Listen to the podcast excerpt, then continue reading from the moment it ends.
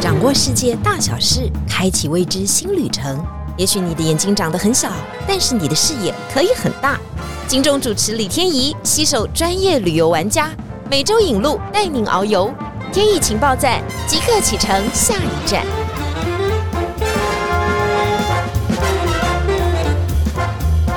情报站，你说赞不赞？欢迎大家今天来到节目现场啊！上一次北海道的收听率很高啊，广受大家喜欢，因为大家真的觉得那好像就是日本啦，所有的行程都很像走厨房一样嘛。只要有一点点空间的时候、时间的时候，然后又是在预算范围之内的话，就会很想到邻近的国家来走一走。日本绝对是首选了。四季都有不同的风景，然后有不同的地点值得大家去探索。最重要的是，它很干净，东西又很好吃。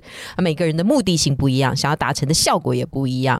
当然，今天我们持续请到我们的日本旅游达人小童来到现场。Hello，各位听众朋友，大家好，我是小童。彤彤呢，也叫做 Amy，也叫做小彤，所以下一次如果要委托出团的话，直接指名小彤就可以。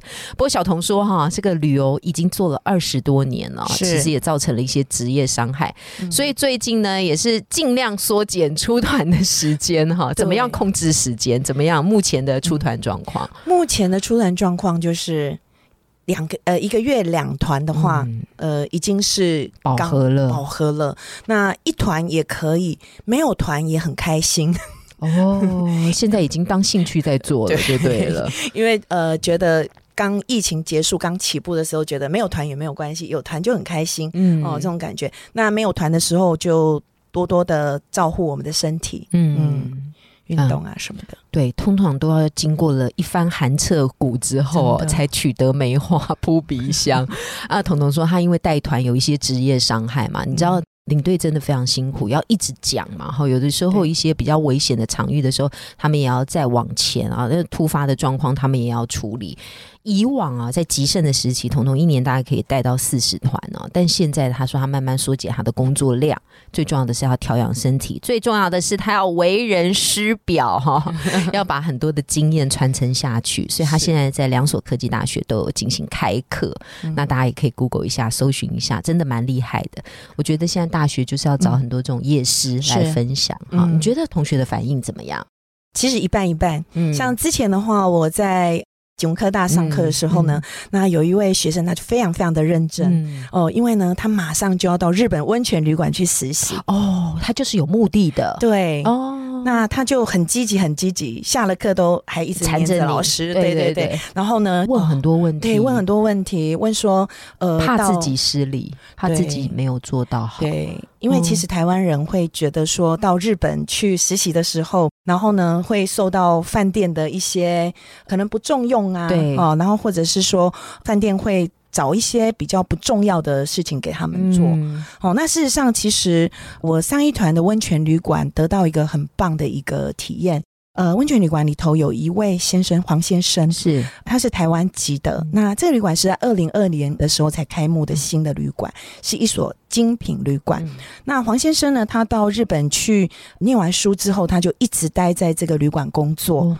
哇，你知道吗？在三年以来呀、他做旅馆里面所有的事情，真的不可想象哎。我觉得他是一个学生们要到日本的一个很好的 model sample，学对学习的对象，对不对象，因为怎么说呢？从我打电话在联络的时候，他说没问题，你的房号是什么什么什么，他都帮你排出来了，全部都排好了。嗯然后一到的时候呢，在拉比他就开始馆内的案内，什么地方、哦，这是金博士，可以到这个地方拍照啊。然后呢，晚餐在哪里，全部都解说的非常的清楚。完了之后，晚餐时间到了，你会发现在端菜的还是他，他有任何觉得不悦或者是什么样的神色吗？他才二十八岁。嗯然后呢，他非常非常的 enjoy 他的工作。嗯然后最让我感动的是，那天晚上我们必须要走入到一个森林的地方去看点灯。那晚上其实要走十五二十分钟，有一点远。那因为我去的时候呢，就会带一些台湾的欧米亚给，嗯哇，他们会觉得非常非常有台湾的味你也是想很道多，对你也是想到了，是嗯凤梨酥啊、台湾啤酒啊，嗯这些都是他们很喜欢的东西。然后他就说：“没关系，没关系。吃完晚餐的时候呢，我跟我们支配人总经理打个招呼哈。我带你们走，我跟你们一起走。对，他说没问题，你们吃饱就请客人在 lobby 等我，然后呢，我们会派车送你们到那个点灯的地方，那你们再慢慢的散步回来。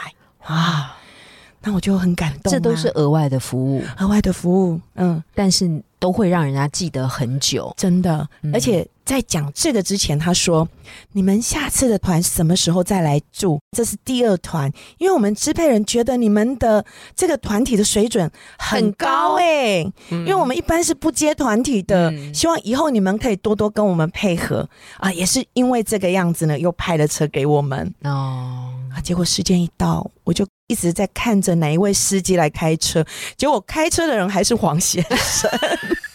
没有，他们并没有叫我们台湾人做很多事情哦，他都是我们都很欣然接受的。自动自发的。他说呢，明天我早上呢，你会看到整理床的人，晚上铺床的也是我。所以你看，他把自己定位在一个非常重要、全方位管理的 house manager，对，所以我们常常讲说要创造被利用的价值。呃，有这样的价值的话，我想不管你是台籍的、日籍的，那这个旅馆的话都非常非常需要你。最感动的来了，隔天早上他又出现了。他是休假，他穿着西装打着领带来送我们。哦，好，所以我觉得这是一个很好的 sample 给这些学子们对旅游业，或者是说以后有想要到日本去实习啊，或者是说去就业的这些学子们，一个很好很好的一个案例。黄先生，你下次升支配人的时候，你一定要记得通知我们哦。还有，我们这一集 podcast 一定会推播给你。真的，而且最后的意调，好多人就写哦，这黄先生很感动。最后要离开的时候，巴士临走之前，我跟他拜拜，我说这一间饭店迟早是你的，哦，因为我觉得他一定会成功。对他才二十八岁而已，而且但是他的服务做到这样子的精致跟精细，还牺牲了所谓自己的假期。对我说：“你今天不是放假，为什么来？”他说：“因为我不放心，因为其他的人看起来都是不太重用，虽然都是日本人。懂懂懂，细节不会做的如他好。没错，吃亏就是占便宜啊、嗯你觉得你在当时是吃了亏，但是其实你以后得到的会更多。这个嗯道理可能现在跟很多人讲，但大家听不懂。但以后啊，有一天你这样出现，可以讲这句话的人，人生一定有一个相当好的历练，我才才讲得出来这句话。谢谢 谢谢小彤姐。接下来我们就要进入我们的正题，好，哎北海道。我们先讲一下冬天好了，我们只能花一点点的时间。好因为北海道冬天一定想必很冷吧？到底这时候去到有什么好玩的呢？啊，冬天的北海道可好玩了。你看哦，这个夏季的时候呢，一片翠绿；到了冬天，整个呢北海道的树种哦，白桦树还有这个松树，对不对？那下完雪的时候，松树就是很天然的圣诞树，啊，每一棵都圣诞树，漂亮，上面还有雪，而且是嗯巴士移动之后一整片的，嗯你好像在拍那种爱情的那种电影。浪漫的场景。没错，北海道有很多的电影都在这边拍情书，情书嗯啊，还有呢，去年非常非常卖座的《First Love》，哦，也在这边取景。对，甚至在富良也有一个叫。北国来的故事、嗯哦，当时的话，这个宫泽理惠还很年轻的时候，嗯，那那个是创下呢非常非常高的收视率，等于说我们一回家之后，大家就锁着电视，就是要看来那个自北国的故事。，对来自北国的，宫泽理惠。没错我，们讲出这个名字的时候，突然觉得有一点难过。现在很多 podcast 前面的人不知道什么是宫泽理惠了，对不对？我错了，我泄露了，没有关系，我们可以聊的天。哎、他有一本很厉害的写真集、哦，有有有有现在可能还不一定买得到。你看，我连我们女孩子都知道这件事，就知道那个时候多红了你。看他们年轻人都没有反应，就知道是不同年代的。我们现在录音节有三个年轻人，他们都是面露那个惶恐状，看着我们说谁是公泽。很多的问号在头上。好，那这个是北国的样貌，但总是不能只看风景嘛。冬天的北海道应该还是有很多很厉害的活动可以玩吧？有北海道的话呢，它在道东的地方是面临着鄂霍次克海。嗯那冬天的话，鄂霍次克海的海面上都会积着一层呢薄薄的冰。嗯那二月份的时候可以坐这个破冰船，嗯那破冰船可以在往走或者是文别，一个的话是用船身下去撞击，然后呢走到这个俄霍次克海的海面上。那冬天的流冰呢，就会从俄罗斯呢哦飘啊过飘啊飘过来，然后浮流在那个流冰上面，可能有可爱的海豹啊。嗯，它就这样飘过来了，对对对对，它 它就趴在流冰上面，然后还有一种浮游在流冰上面的一种小生物，浮游生物，嗯，叫流冰小天使。它是一只很小很小的生物，然后我它身们肉眼这样可以看看得到看得到。然后它是透明的，嗯。可是呢，它的心脏就是一个心的形状，真的是心就是一个心，它是小小的吗？很小。然后很多吗？浮流在上面很多，哦。就比我们的这个小指这样还要小。嗯，嗯。这个是只有在那个地方才能看到的场域，还是因为它是从你说从对俄国的这边飘过来的流冰嘛，在鄂霍次克海的上面嘛，嗯就看到了这个浮流小生生物 对，很可爱，有翅膀，呃这 真的。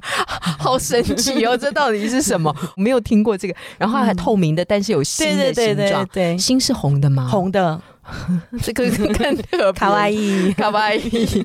好，这个就是我们要去这边嗯，破冰的时候看的。啊，破冰的时候可以捞什么吗？还是补什么吗？因为我知道，因为在嗯欧洲的一些破冰船会做这样的活动，但是在这里的破冰船会这样呃，吗？没有，日本破冰船就是观赏，然后呢，嗯看看溜冰每一个都有不同的形状啊、嗯历史啊，然后其实大家都非常非常聚集精神的在找看看哪个溜冰上面有什么生物。哦，都是用这样子，是就是打卡收集的概念。对，那一艘叫欧罗拉，就是极光号。嗯，哦，用船身下去撞击的，所以其中那种哐哐哐的声音是哦非常非常的的震撼。懂对，懂懂，对但是不会太久了，就是它这是所有行程当中很重要的一个行程嘛，在冬天你要这样玩嘛。是除此之外，冬天当然就是看雪哈。北海道这时候的温度大概是到什么时候？呃，北海道现在以夏季来说的话呢，白天比较热一点，嗯，那温度可以到二十八度，哦嗯，最高不过 最高有时候到三十一二啊度。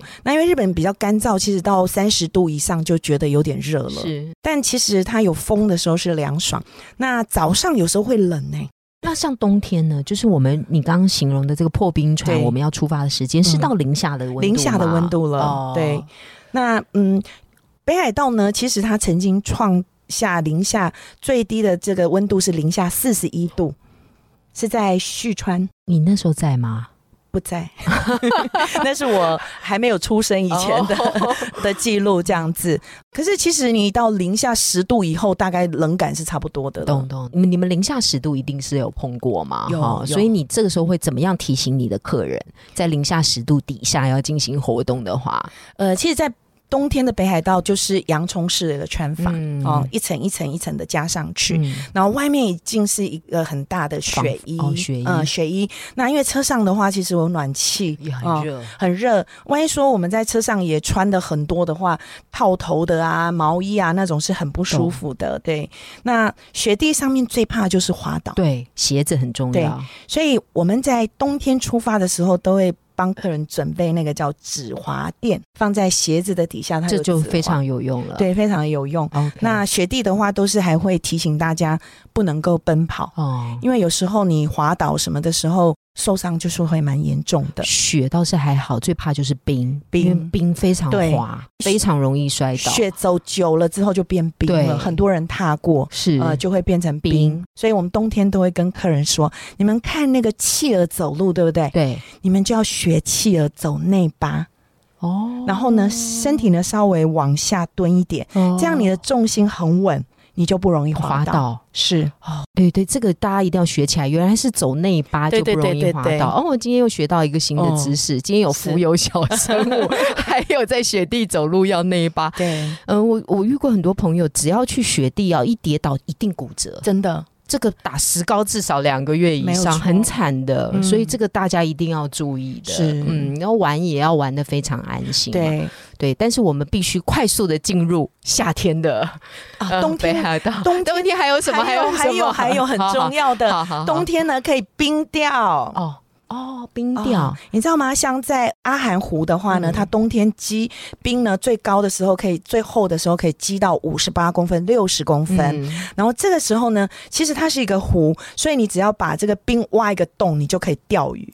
那我钓上来的会是什么？我第一个我要不要等很久才钓得到？要 钓鱼都是要有耐心啊。没有那种很快的嘛，就是我把东西放下去，它就咬一咬就上来了。没有，那个就直接活的鱼用钩的那叫用捞的鱼，不好意思，那个叫捞。搓鱼。但是在等待之后呢，嗯你钓到你是很惊喜的哈。那挖一个洞之后，你就把那个呃鱼钓鱼线呢就放下去，放下去。对，哇！当它上钩的时候，钓上来是一只瘦瘦长长的，啊这种叫公鱼哦，公母公的这个公啊。公鱼的话，瓦卡萨伊了吗？就可以炸成天妇罗，嗯就小小的对，然后炸好之后呢，再叠一杯啤酒，哇，在暖气房里面喝。小童，我觉得你的重点是啤酒，被发现了，没有啦。我们想说，哎，钓上来的时候，哇，很肥美的一只鱼，小很小的鱼。它是，钓上来以后是小小的公鱼，非常好吃，因为它骨头整个是软的，哦很那个肉很就整个要把它咬下去，很细，然后你可以拿到旁边，然后它就是帮你炸成天妇罗。嗯。给他一点点处理费，然后就在那点一杯啤酒，哇，看着这个整个呢阿寒湖阿寒湖，有没有？嗯，就是很像那个一什么老手啊，垂钓一老手，没错，很有趣。那有客人呢，很可爱，他就一定要提醒客人啊，在冰钓的时候，不要把手机拿下去拍照，因为有客人手机就掉到那个洞里面去了。你曾经碰过？有我的那客人，然后呢，就再见姨妈死，再见，他弄上来，他那个手机也都报废了吧？对也弄不上来了，因为就下去了。哦，那些鱼可能都受惊了吧？哇，有东西掉下来，给他们拍照，要来自拍了。嗯好，除了冰钓之外，最后再补充，冬天还有一个非常非常重要的活动，就是日本北海道的雪季。雪季嗯，雪季的话呢，今年已经展开第七十三届了。嗯它是以大通公园每年都有五座非常巨大的雪像。不好意思，我们很俗气啊，就是嗯台北芙蓉的沙雕是这种感觉吗？但是它是雪季是吗？呃，其实呢，他看，你看你的表情跟我表情一样，呃，它是一种雕刻的艺术，这个部分哦跟沙雕是有相关的。嗯但是呢，它每一年呢，其实不是一般我们下的雪都可以拿来做雪季的冰雕，那、必须呢要到大雪山啊比较高山的地方。拿特殊的雪，拿那种很干净的雪，嗯那其实很干净的雪呢，它是会晶亮，像钻石一样会发光的。嗯那要用着大卡车，大概载六万吨，再到这个大通公园。哦，那大型的雪像呢，必须要先呃像盖房子一样，像打地基，地基，然后嗯基座上面再把这些雪呢都压进去，然后最后请国际的这些雕刻大师来做一些雪像。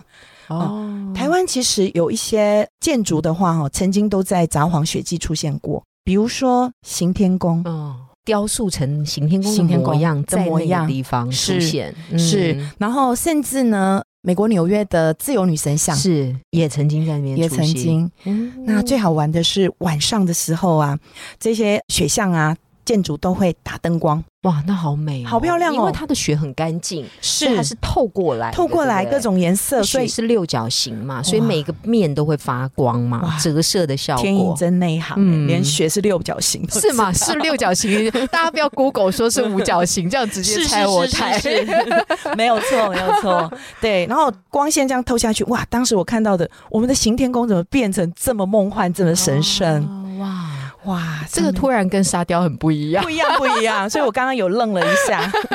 然后呢，在做了冰的舞台，嗯，请呢辣妹穿的非常凉爽，在上面劲歌热舞。哦，所以就是有加成的效果，就对了。当然，，当然，那会不会有人醉翁之意不在酒，是为了去看辣妹？我想应该会。大概一半以上 我们的客人，我看到男生都停留在都那舞开台，心。停了很久。本来不要出门的，要躲在宿舍的都出来了，对，躲在旅馆的。是，那我们冬天雪季的时候，都会提早呢去拿这个大通公园第一会场旁边的饭店。嗯，哦，最近的话，我们在二零二一年有新开幕了一家叫西铁札幌西铁饭店，那就在学机旁边。附近走路很快就到了。嗯那这家饭店早上啊，它的早餐真的是无敌，又来了，海鲜冻吃到饱，你可以你说早餐吗？对对对，真的是全札幌最厉害的早餐。嗯一碗白饭之后，你可以铺天盖地的甜虾，然后鲑鱼、鲑鱼卵，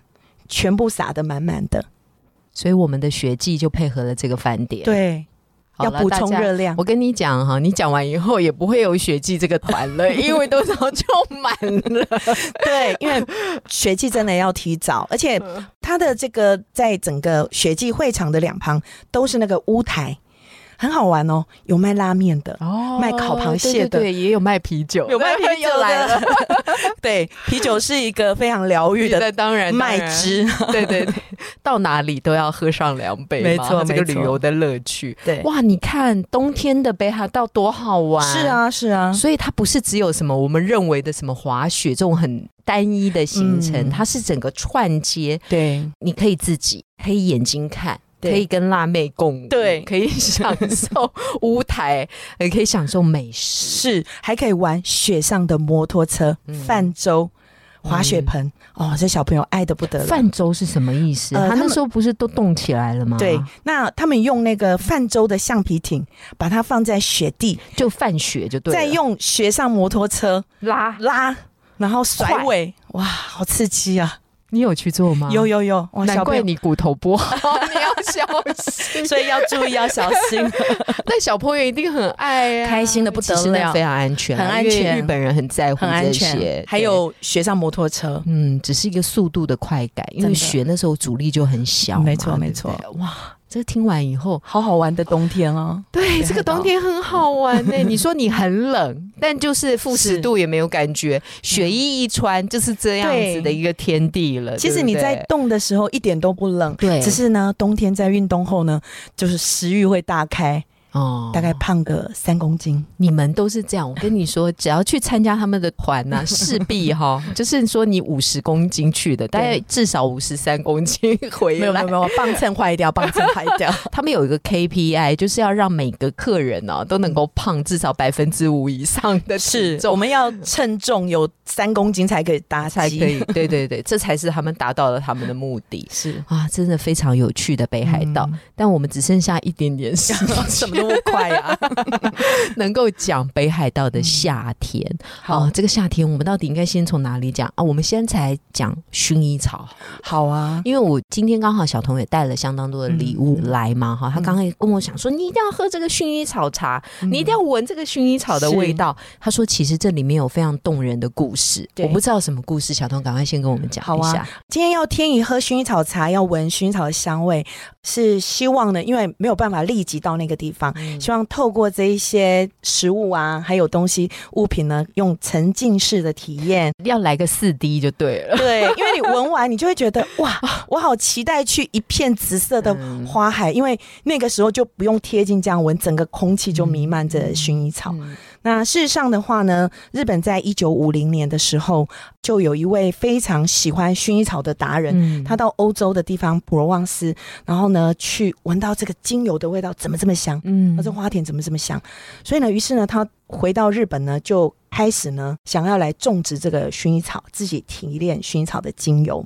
那当时的话，北海道因为很多这个在富良野有很多的山坡地，嗯那山坡地的话，事实上如果说种其他的农作物啊，那它的这个经济效益并不好。对，比起当时种薰衣草，然后来卖给这个株式会社来说的话，于是的话呢，大量来收购这个薰衣草，那以至于呢，一直呢，北海道呢，富良也开始不断不断的增加，大家都种这个薰衣草。嗯，那最多的时候到两百五十户。的农家都在种薰衣草。薰。衣草是。呃，就是他有空的田，他就去种薰衣草，然后卖给株式会社，是。就是当初的一个概念嘛。是，嗯。那株式会社再把它用蒸馏的方式萃取出对。精油，那可能卖到欧洲啊洲其他的国家去嗯。哈、但是的话呢，到一九七零年的时候，这个薰衣草生产到达一个巅峰，可是这个时候呢，相对的很多化学合成的部分、哦就出来了，就出来了。嗯。那包瓜的话呢，可能在俄罗斯的地方，因为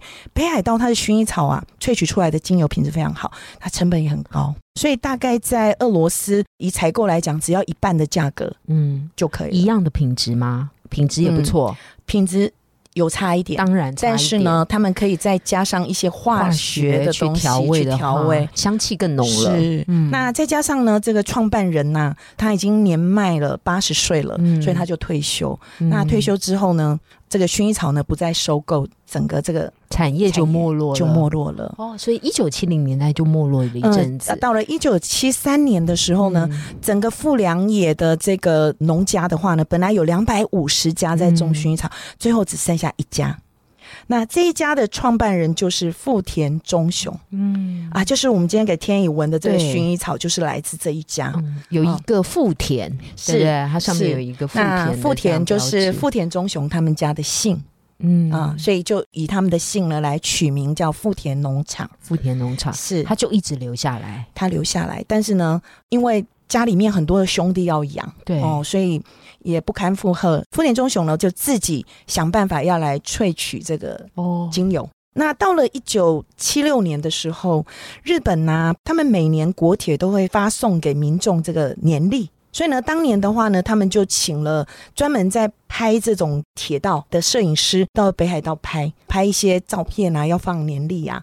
结果呢，来到了富良野，就咔嚓拍到了一个火车奔驰在富良紫野，色薰衣草是天意聪明，就莫名其妙，这个咔嚓下去，这个前景呢，就刚好就是紫色的薰衣草花海，嗯也就是富田家的薰衣草花田。哦没想到呢，年历呢发送发出去，嗯，大家都问那是哪里，对不对？是，然后底下写富良野富田。北海道。北海道，北海道富良野，嗯因为对于很多日本人来讲，他没有去过北海道，觉得北海道是一个国外，嗯。嗯，他们只能用想象，哇，原来我们日本这个国有这么漂亮的薰衣草花田，这很像欧洲法国普罗旺斯的这种感觉。哇，当年的话呢，很多情侣啊就开始约定，哦。想要到富良野去度假，嗯。然后呢，开着车奔驰在薰衣草花田这种呢超广角的花田啊丘陵上面这样子。啊，所以从一九七六年之后，嗯他们就从花卉照片起家是，带动观光，对然后带动它的产品。是转型，然后开始制作呢一些周边的商商品。品，好，在一九七七年隔年的时候呢，有一位旅人，嗯。他就到了富田农场，嗯。然后呢，他是很会做一些手工艺的手作嗯，然后他就教富田忠雄做了第一个香料包，哦哎就是刚刚我刚刚给我们看到的呃，，这个就是里面要放薰衣草的东西，但是外面是香料包。是我们把它放到皮包里面，哇，那整个就很香，就会香香的，然后又可以防虫，然后又有一种舒眠的这种感觉感。觉。嗯，那所以薰衣草的用途就变得非常就变多了，这是他们家做的第一样商品。嗯那做好了之后，就摆在他们店门口卖。嗯然后陆陆续续到现在呢，他们的产品已经超越两百样了。所以富田家一直都在，然后发展的越来越好。对，它成为转型观光的第一家嗯的农场，该不会已经上市了吧？不知道。但是非常感动的呢，这个农场完全不收门票，为了要回馈给旅者啊、他们是不收门票。嗯但你知道吗？天，你知道他们的一年的这个营业额，营业额是多少？你猜看看不知道，。不知道。呀，哇，这个真的很难计算。一年有没有一百万人过去，一个人消费五十块，五千万台币，一点五亿日币，哦，太厉害了耶！是吗？呃，不止是一点五亿的台币，然 后一点五亿的台币，对五亿的日币左右。对，五亿以上。对，那最高纪录呢，曾经创下九亿的纪录年营收。他有没有因为这样多了很多竞争者？有就附近的人应该都回来了嘛？有非常多的农场持续的在开，嗯其中还有一个叫四季彩之秋在美英。嗯可是呢，其实他们所都是农场的形式，但他们因为两地的地形不太一样，嗯美英是一个丘陵的地哦，所以形。看起来拍照的哎样子也不一一样，不一样，所以各有所好。那我们去到富良也不可能只去一个花田哦、可能嗯去好几个。可是呢，其中有一个最漂亮的七彩花田，就是富田农场。哇，它是种成这样波浪的红橙黄绿蓝靛紫，就像彩虹的颜色，超浪漫的。我们这次去了，就看到最美的七彩的花田。所以说，维基就是是转机哦。你常常觉得快要撑不下去的，也许从这个地方就真的诶不知道怎么样，一张嗯照片对就让他活了过来。对那个时候还没什么网络啊、电脑啊，大家都是用口耳相传嘛，哈，就互相给大家看照片，搞不好还有人洗出来挂在自己家里面没错没。错，一九七三年那个时候是这样的，是所以就这样子，他也发达了他的产业。嗯你现在去的这个薰衣草田后面就有这样的故事，是，虽然富田忠雄在二零一五年已经离世了，嗯但是其实他带给富良野这些农家啊，所有这些观光的话呢，一个很大很大的一个转机。他不停的在研发嘛，是对不对？他的家族，你说我们后来吃到那个薰衣草冰淇淋，对不是都是从这些慢慢的进行一些改良，对对不对？东西会越来越多。嗯，但是所有的农场啊，在富良最好吃的冰淇淋就是富田农场。富田农场有的农场它会再添加香料，就过香。嗯，它就是很舒服的、很自然的芳香。今天时间又过短，又过短，我的哈密瓜呢？哈密瓜还没有讲，所以我们等一会要开第三集。今天真的非常谢谢我们的应该算是旅游达人啊，日本旅游达人小童来到现场，因为他讲的每个故事其实都蛮动人的，也给我们很多的灵感哈。真的，我们现在只走到了夏天哦，嗯其实还有很多的故事值得来探索，值得来讲哈。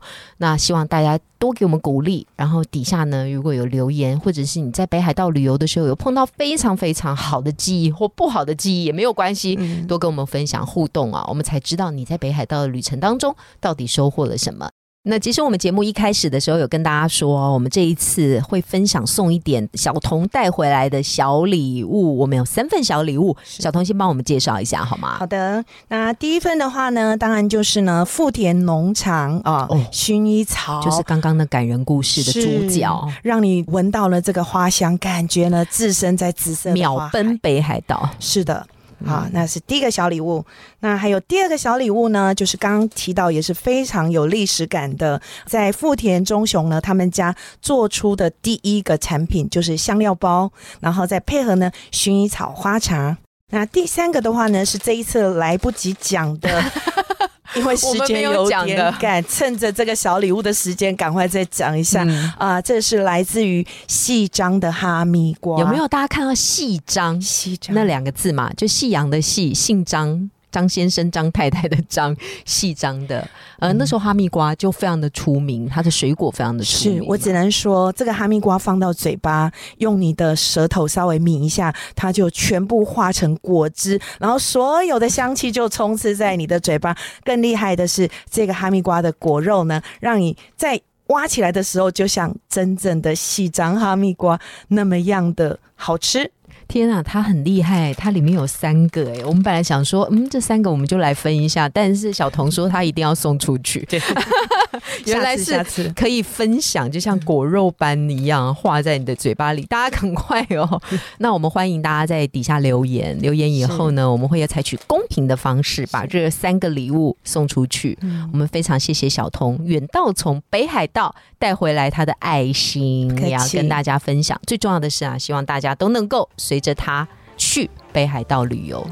详细的抽奖资讯，我们都会放在这一集的节目的下头。嗯那也希望大家都分享一下你北海道的经验，什么样的留言我们都可以哦。谢谢大家，今天很开心，小童能够再度来到我们的节目现场。那接下来还有很多的行程，我们就请小童再度带领我们呢，一起到北海道来畅游。天意情报站，北海道有个赞。拜拜，拜拜。